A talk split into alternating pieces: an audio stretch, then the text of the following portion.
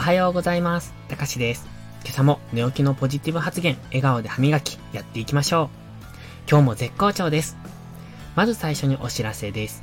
ツイッターでもスタイフと同じように日常のちょっといいこと、こんな考え方をすると人生幸せになれますよって内容を発信しています。ありきたりな日常に今日から始められるいいことを取り入れてみませんか？フォローしていただけると喜びます。ぜひ一度ご覧ください。それでは本題です。今日は人生は損切りの連続というタイトルでお話しします。なんともマイナス発言って思いましたか？いえいえ、そうではありません。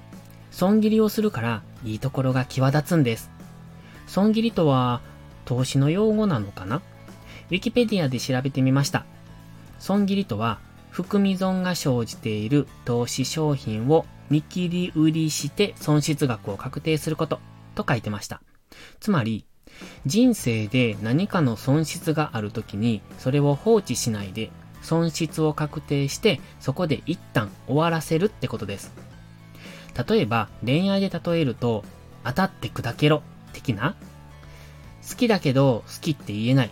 だって振られるの分かっているし、みたいな状態で、でも好きだから諦めることもできないみたいな。そんな状態の時は、とにかく気持ちだけ伝えるという感じでしょうか。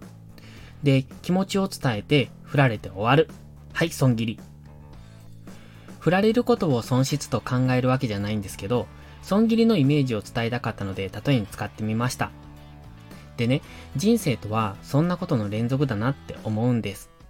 僕は子供の頃、習字を習っていました。でも、何度練習しても全然上手にならないんです。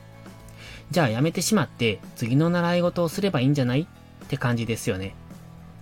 不得意なものをいつまでもずるずるやっていても伸び率が悪いものです。だったら得意なものを伸ばす努力に変える方が同じ時間かけるにしても成果が見込めますよね。でも現実はなかなかそうはいかないんじゃないんですか？例えば年会費を払ってしまったからとか今月分振り込んだからとか今月いっぱいは頑張ろうよみたいな感じでずるずる引きずられていませんか？それは損失をどんどん大きくしてしまっていることにどれだけの人が気づいているんでしょうか？そして気づいていても実行に移せている人はどれだけいるんでしょうか？僕も漏れなくそっち側の人間です。でも昨日それではダメだって思い切りましてね。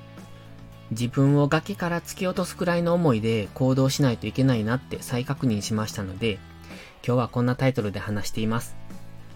人生は損切りの連続です。自分の利益にならないこと、メリットのないことをダラダラと続けていて、それが誰かのためになるのなら、それでもいいかもしれません。でも、誰のためにもならないのなら、さっさと割り切ってしまった方がいいですよね。一度決めたことを最後までやり通す必要はないんです。動き出したからといって納得のいかないものを続ける必要もないんです。自分が楽しいと思うこと、自分を最高に輝かせてくれることをやっていきましょう。それでは、いいことから始めよう。今日も元気よく、いってらっしゃい。